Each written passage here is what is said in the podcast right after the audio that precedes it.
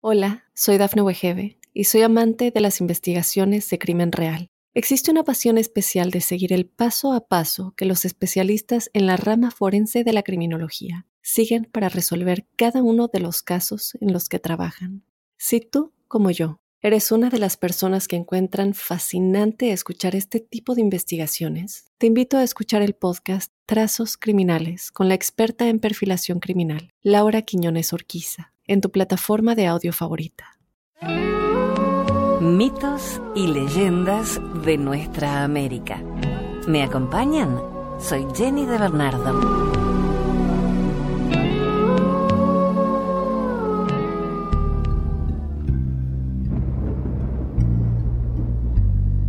La yerba mate. ¿Por dónde podré bajar? Se preguntaba la solitaria luna paseándose por el cielo. El inmenso espacio azul le parecía una jaula y su único amigo era el aire. Lo envidiaba por su libertad para desplazarse de un lado a otro, jugueteando con las nubes. Su mayor anhelo era pisar esa verde alfombra de las praderas que veía desde arriba y dejarse resbalar por las colinas que descendían hasta un profundo y misterioso manchón azul. Quiero conocer ese otro cielo que tienen abajo, le contó al aire. No es el cielo, mi amiga, dijo él, es el mar se acrecentaron sus deseos y en un ataque de mal genio gritó, quiero bajar, quiero bajar. Una estrella peleadora le dijo, ¿para qué formas berrinche? Eres centinela de la noche y no puedes dejar tu puesto. Al verla llorar lágrimas de plata, las nubes se pusieron de acuerdo. Ellas la comprendían porque en sus viajes siempre admiraron la tierra te vamos a ayudar para que no se note tu ausencia, le dijeron.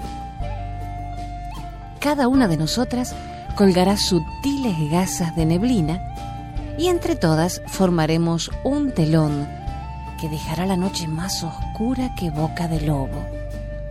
¿Qué es eso? preguntó ingenuamente la luna. El arco iris prestó su escala de siete colores y la luna, con una capa negra, un aderezo de tules y una coronita de estrellas como una reina, bajó orgullosa. La tierra le abría al fin sus brazos amorosos, sus lagos y sus abanicos de palmera. La primera sensación que experimentó fue la de volar, de ser libre como un pájaro, hasta que sus pies tocaron unas agrestes colinas cubiertas de vegetación entre las que cantaba el río Paraná. Se volvió niña, fascinada por las flores y los perfumes. Al mirarse en las aguas, su cara redonda le pareció demasiado pálida entre los coloreados frutos. Hubiera querido ponerse trenzas y parecer una campesina. ¿Dónde habrá niños? se preguntaba, sin saber que era este un lugar tropical y muy desierto. Ven a nadar, la invitó el río con un murmullo de cascadas. No se hizo rogar la traviesa luna. Se despojó de su capa y tules y de su coronita de estrellas para sumergirse en las rumorosas aguas que se llenaron de reflejos. En el oleaje aparecía y desaparecía cual un barco redondo y blanco y era ella la que miraba el cielo, un tanto oscuro sin su presencia. Ahora pensaba que he probado los frutos y conozco eso verde que es el pasto, los helechos y el agua. Ahora que he aquietado este deseo de tierra, podré volver a mi sitio y ser para siempre una luz lejana que alumbre los caminos del mundo y las ventanas de sus casas pero qué bueno fue mirar desde abajo. Ni se acordaba del cielo y lo encontró lindo. Con su falta de experiencia olvidóse del jaguar, el temible animal de la selva que en las noches busca siempre alguna víctima para calmar su feroz apetito. Agazapado entre los juncos, vio a la luna. Le pareció una gran tortilla de maíz, un tanto cruda tal vez. Cuando quiso abalanzarse a devorarla, el cuchillo de un diestro cazador terminó con su hambre y con su vida. Este hombre con su mujer e hija eran los únicos habitantes de la enmarañada selva. Había construido una choza en un claro y hacía tiempo que andaba en busca de liquidar al jaguar que robaba sus animales domésticos. No temas, criatura, le dijo a la luna que tiritaba de susto, sin saber aún de quién era esa redonda cara pálida. Yo te llevaré a mi choza en donde mi familia te atenderá generoso como buen campesino, le cocinó la última tortilla de maíz que quedaba. Pasarían muchos meses antes de la próxima cosecha. La luna, envuelta en una gran sábana, se sintió feliz y humana entre la gente tan amable, hasta que oyó decir a la mujer de su Salvador, que vamos a comer mañana. Se acabó el maíz. Con un poco de pena se puso su capa de reina, sus gasas y su coronita maltrecha. Se decidió a partir para volver a tomar su puesto en el firmamento y de paso agradecer su ayuda a las nubes. Nadie se había percatado de su ausencia ni de su viaje a la Tierra, y el arco iris se afanaba guardando su escala. La luna pensó ¿Qué puedo regalarle a esos campesinos que tan amablemente me acogieron? Algo que los ayude a vivir momentos felices, a olvidarse de la soledad y que los reponga de los duros trabajos que realizan. Entonces, muy emocionada, dejó caer sus lágrimas de plata, que iluminando la choza de luz y reflejo, regaron los campos.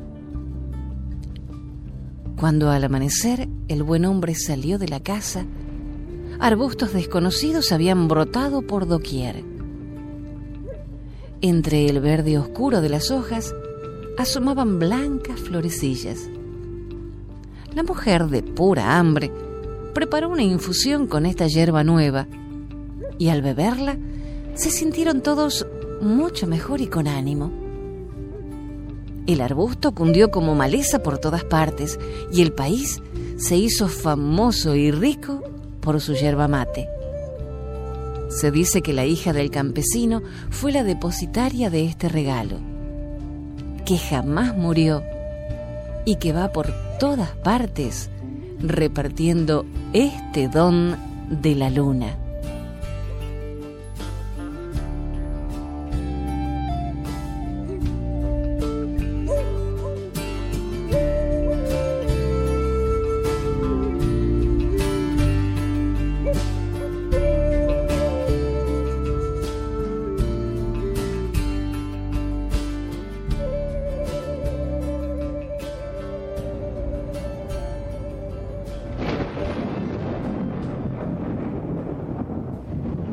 La Cruz del Milagro.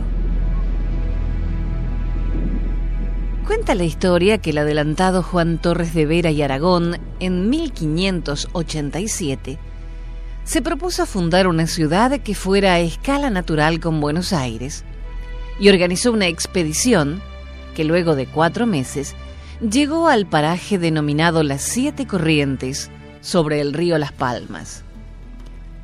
El 3 de abril de 1588 se labró el acta de fundación de la ciudad de San Juan de la Vera de las Siete Corrientes, en honor al nombre del adelantado, pero con el tiempo solo quedó Corrientes. El adelantado mandó levantar un fuerte y colocar una cruz, símbolo de la cristiandad. Enseguida comenzaron los ataques de los indígenas, pero los españoles protegidos por el fuerte siempre lograban triunfar. Los indígenas echaron culpa a la cruz por sus fracasos. Decidieron retirarse, esperar y luego realizar un gran ataque para quemar todo y destruir la cruz, principal causante de sus males. Cuando los españoles muy confiados dejaron el fuerte casi abandonado, los indígenas atacaron y prendieron fuego a todo. Pero sucedió, según cuentan, algo misterioso. Cuando un indio se acercó a la cruz con una tea encendida e intentó quemarla, en el cielo limpio apareció una nube oscura de la cual partió un rayo que mató al aborigen. Entonces, el resto de los guaraníes huyeron despavoridos a la selva. Los españoles que habían presenciado la escena la divulgaron inmediatamente. Actualmente aquella cruz de madera se guarda como una reliquia en la iglesia del milagro de la ciudad de Corrientes.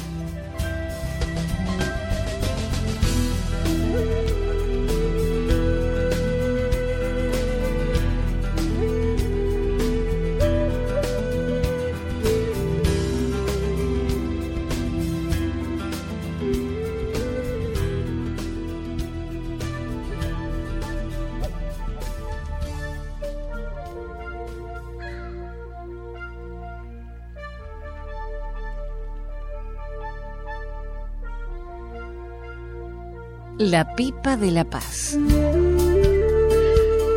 El rito de Calumet o pipa de la paz se practicaba entre las tribus de la gran pradera norteamericana mucho tiempo antes de que los colonos del lejano oeste tomaran contacto con las culturas indígenas. La ceremonia, revestida de un ritual mágico religioso, podía tener un interés social, económico, político. En estos actos se fumaban las hojas de un tabaco perteneciente a la especie Nicotiana rústica, único que se encontraba en estado silvestre en la región. Reunidos los representantes de las comunidades o las partes que dirimían entre ellas, se encendía una pipa con la que el conductor de la ceremonia lanzaba a los cuatro puntos cardinales bocanadas de humo para pedir ayuda al dios de la pradera, conocido también como el pájaro del trueno. Después, la pipa iba pasando entre todos los presentes. Luego de compartida la fumada, se pasaba a discutir los problemas que los habían convocado. Unas veces se trataba de lograr la paz entre tribus, otras veces los convocaba a una boda, un pacto para comerciar o también para iniciar a los adolescentes en su pasaje hacia el mundo adulto. La nicotiana rústica, que es diferente al tabaco fumado actualmente, era la variedad fumada por los indios del sudeste norteamericano. Ellos la fumaron para suprimir el hambre, como medicina y como un tipo de facilitador espiritual antes de los concilios de guerra y paz y antes de realizar rituales y ceremonias. Cuando alguien pedía a otro ayuda o consejo, el tabaco se ofrecía como un presente y la persona no podía negarse a aceptarlo. La planta raramente se fumó en estado puro. Se mezclaba con varias hierbas y pastos dulces.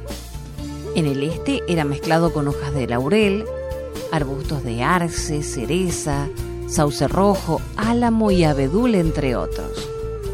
Los indios del sudeste a veces experimentaban una alteración mental por efecto de la nicotiana rústica, tal vez porque ésta tiene una cantidad superior de nicotina que la nicotiana tabacum, o porque la forma como fumaban permitía la permanencia del humo mucho tiempo dentro de los pulmones. Pero lo más probable es que los efectos psicodélicos provinieran de otra sustancia que ellos agregaban al tabaco. El aditivo más fuerte eran las hojas rojas de sumaque seco. Pero la explicación que los indios dieron a los europeos fue que el sumaque suavizaba el tabaco.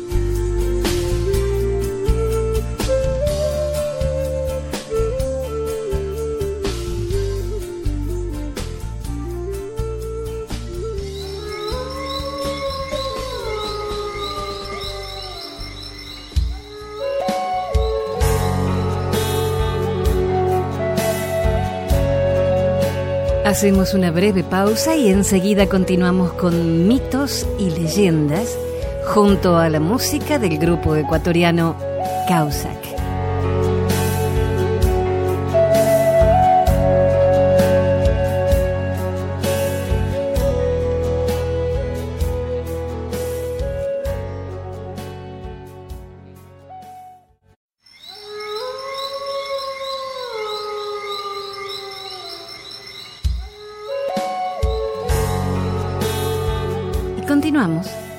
Con el grupo ecuatoriano Causac musicalizando estos mitos y leyendas. Soy Jenny de Bernardo.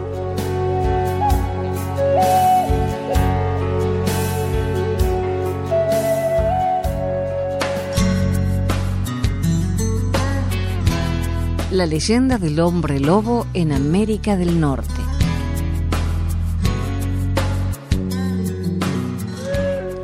De la historia, muchas civilizaciones antiguas del norte de América, Estados Unidos y Canadá, han tenido numerosas leyendas de personas que se convierten en animales.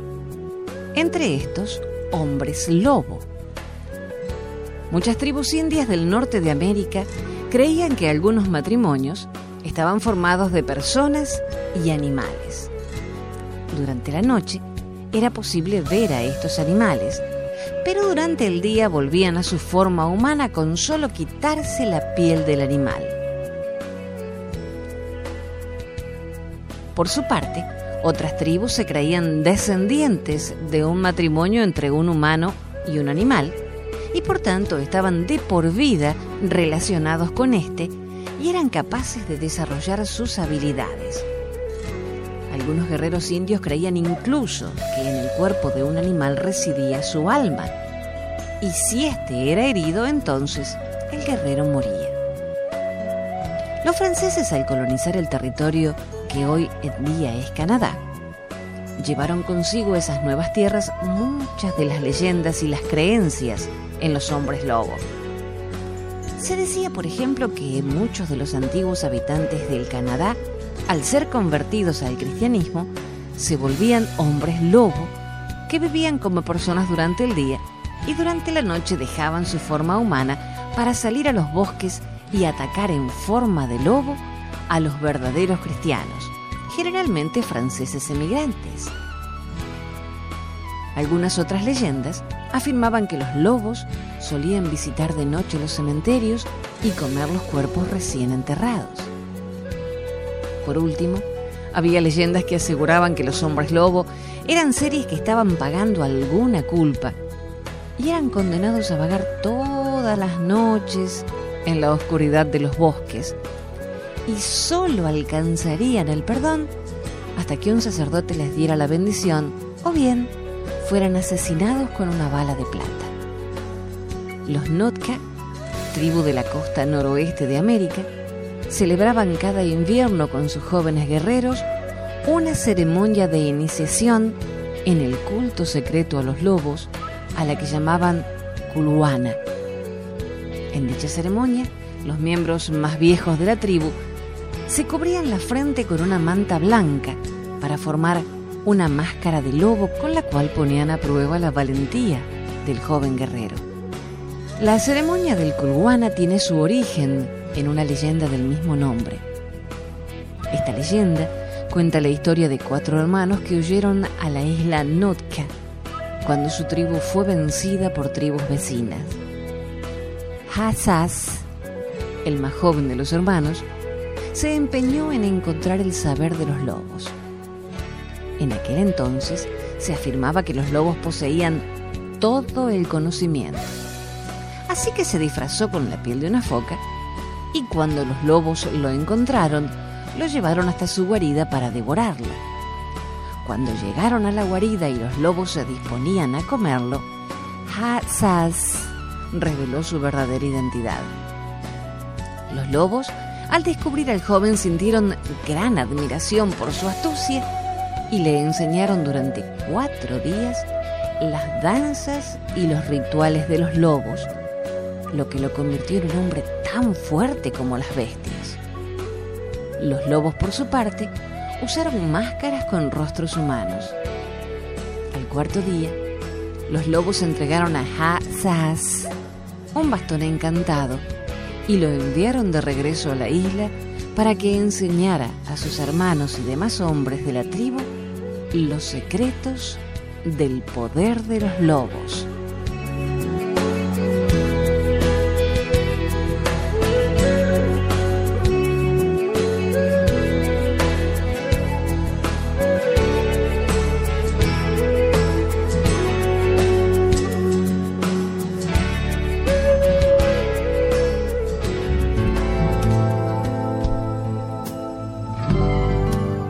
Tupá hizo crecer el maíz.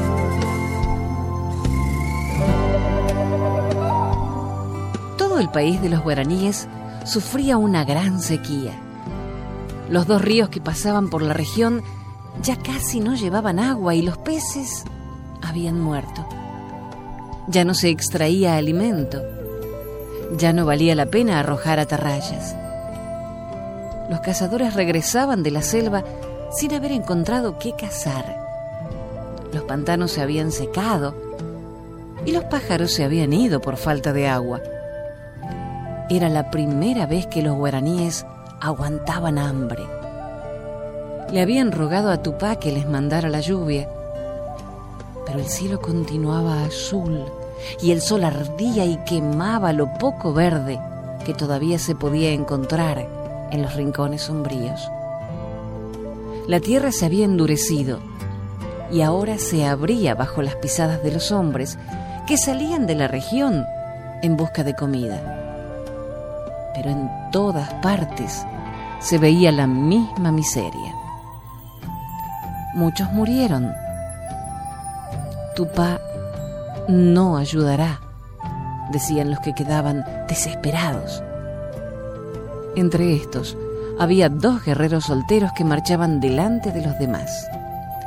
A Abatí y Ñandé, que así se llamaban los guerreros, les daba lástima el llanto de los niños y estaban dispuestos a arriesgar sus vidas para salvarlos.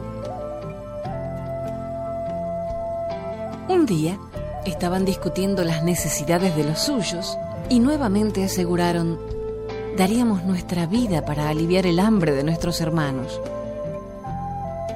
Apenas pronunciaron estas palabras, apareció ante ellos un hombre desconocido que les dijo, escuché sus palabras.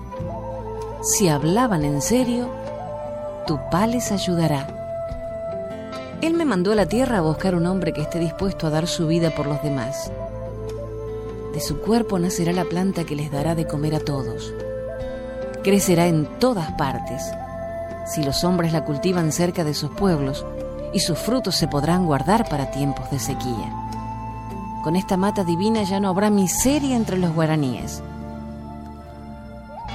Al oír esto, ambos jóvenes se levantaron y dijeron, moriremos si tu palo ha dispuesto así. No es necesario que mueran ambos, contestó el desconocido.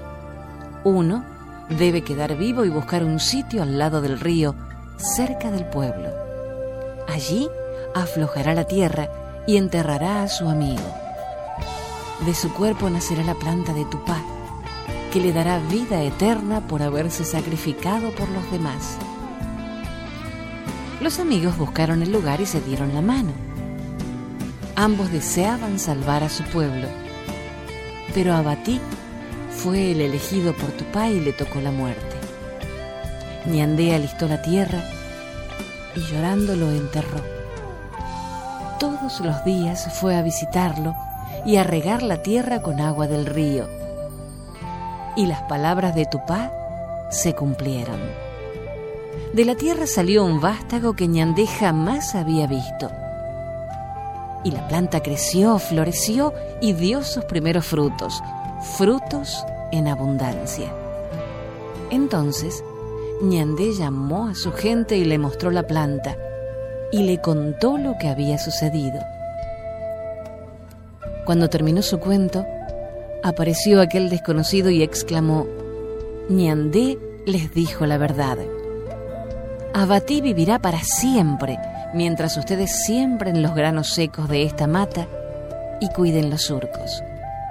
Tupá mandará la lluvia y nunca volverá a haber hambre entre los guaraníes. Los hombres se inclinaron ante el mensajero de Tupá y luego empezaron a festejar el acontecimiento, bailando, cantando y alabando a su creador. Y desde entonces crece el maíz y los nutre a todos con sus frutos deliciosos.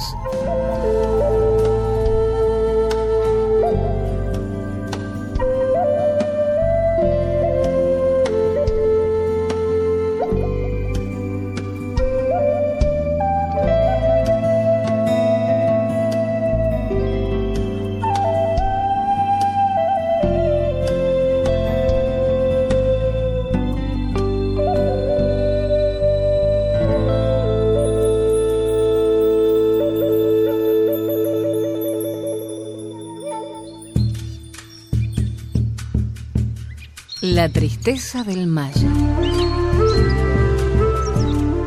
Desde comienzos de su civilización, hace aproximadamente 3.000 años, los mayas han elaborado cuentos, leyendas y fábulas referidos a personajes míticos, al orden y a las leyes de la naturaleza. Resultado de la experiencia individual y colectiva de un pueblo, así como producto de la imaginación, estos relatos nos ayudan a entender una forma de vida y nos permiten la entrada a una de las más misteriosas culturas de la historia. El relato que presentamos aquí es hasta donde se sabe de autor anónimo y corresponde a una fecha indeterminada. En cambio, son muy precisas su localización, la península de Yucatán en México y su procedencia maya. Esta fábula se titula La tristeza del maya.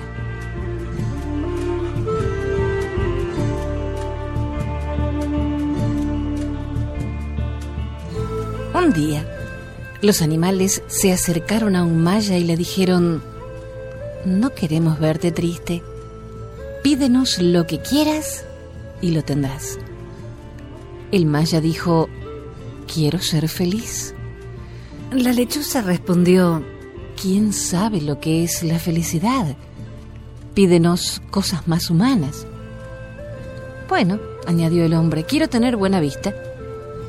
El sopilote le dijo, tendrás la mía.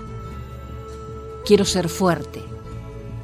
El jaguar le dijo, serás fuerte como yo quiero caminar sin cansarme. El venado le dijo, te daré mis piernas. Quiero adivinar la llegada de las lluvias. El ruiseñor le dijo, te avisaré con mi canto. Quiero ser astuto. El zorro le dijo, te enseñaré a hacerlo. Quiero trepar a los árboles. La ardilla le dijo, te daré mis uñas. Quiero conocer las plantas medicinales. La serpiente le dijo, ah, esa es cosa mía, porque yo conozco todas las plantas. Te las marcaré en el campo. Al oír esto último, el maya se alejó. Entonces la lechuza dijo a los animales, el hombre ahora sabe más cosas y puede hacer más cosas, pero siempre estará triste. Y la chachalaca se puso a gritar, pobres animales, pobres animales. Texto extraído del libro Leyendas y Consejas del Antiguo Yucatán de Emilio Abreu Gómez, editado por el Fondo de Cultura Económica México.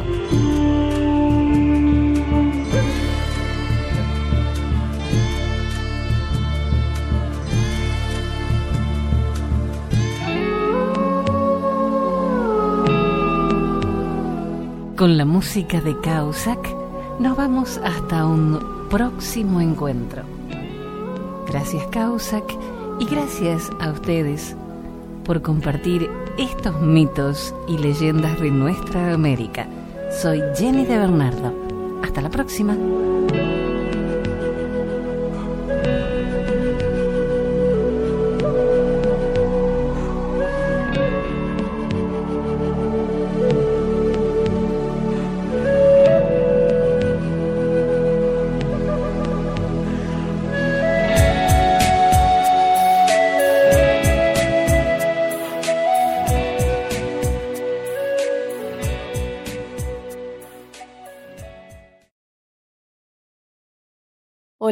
Soy Dafne Wegebe y soy amante de las investigaciones de crimen real. Existe una pasión especial de seguir el paso a paso que los especialistas en la rama forense de la criminología siguen para resolver cada uno de los casos en los que trabajan. Si tú, como yo, eres una de las personas que encuentran fascinante escuchar este tipo de investigaciones, te invito a escuchar el podcast Trazos Criminales con la experta en perfilación criminal, Laura Quiñones Orquiza, en tu plataforma de audio favorita.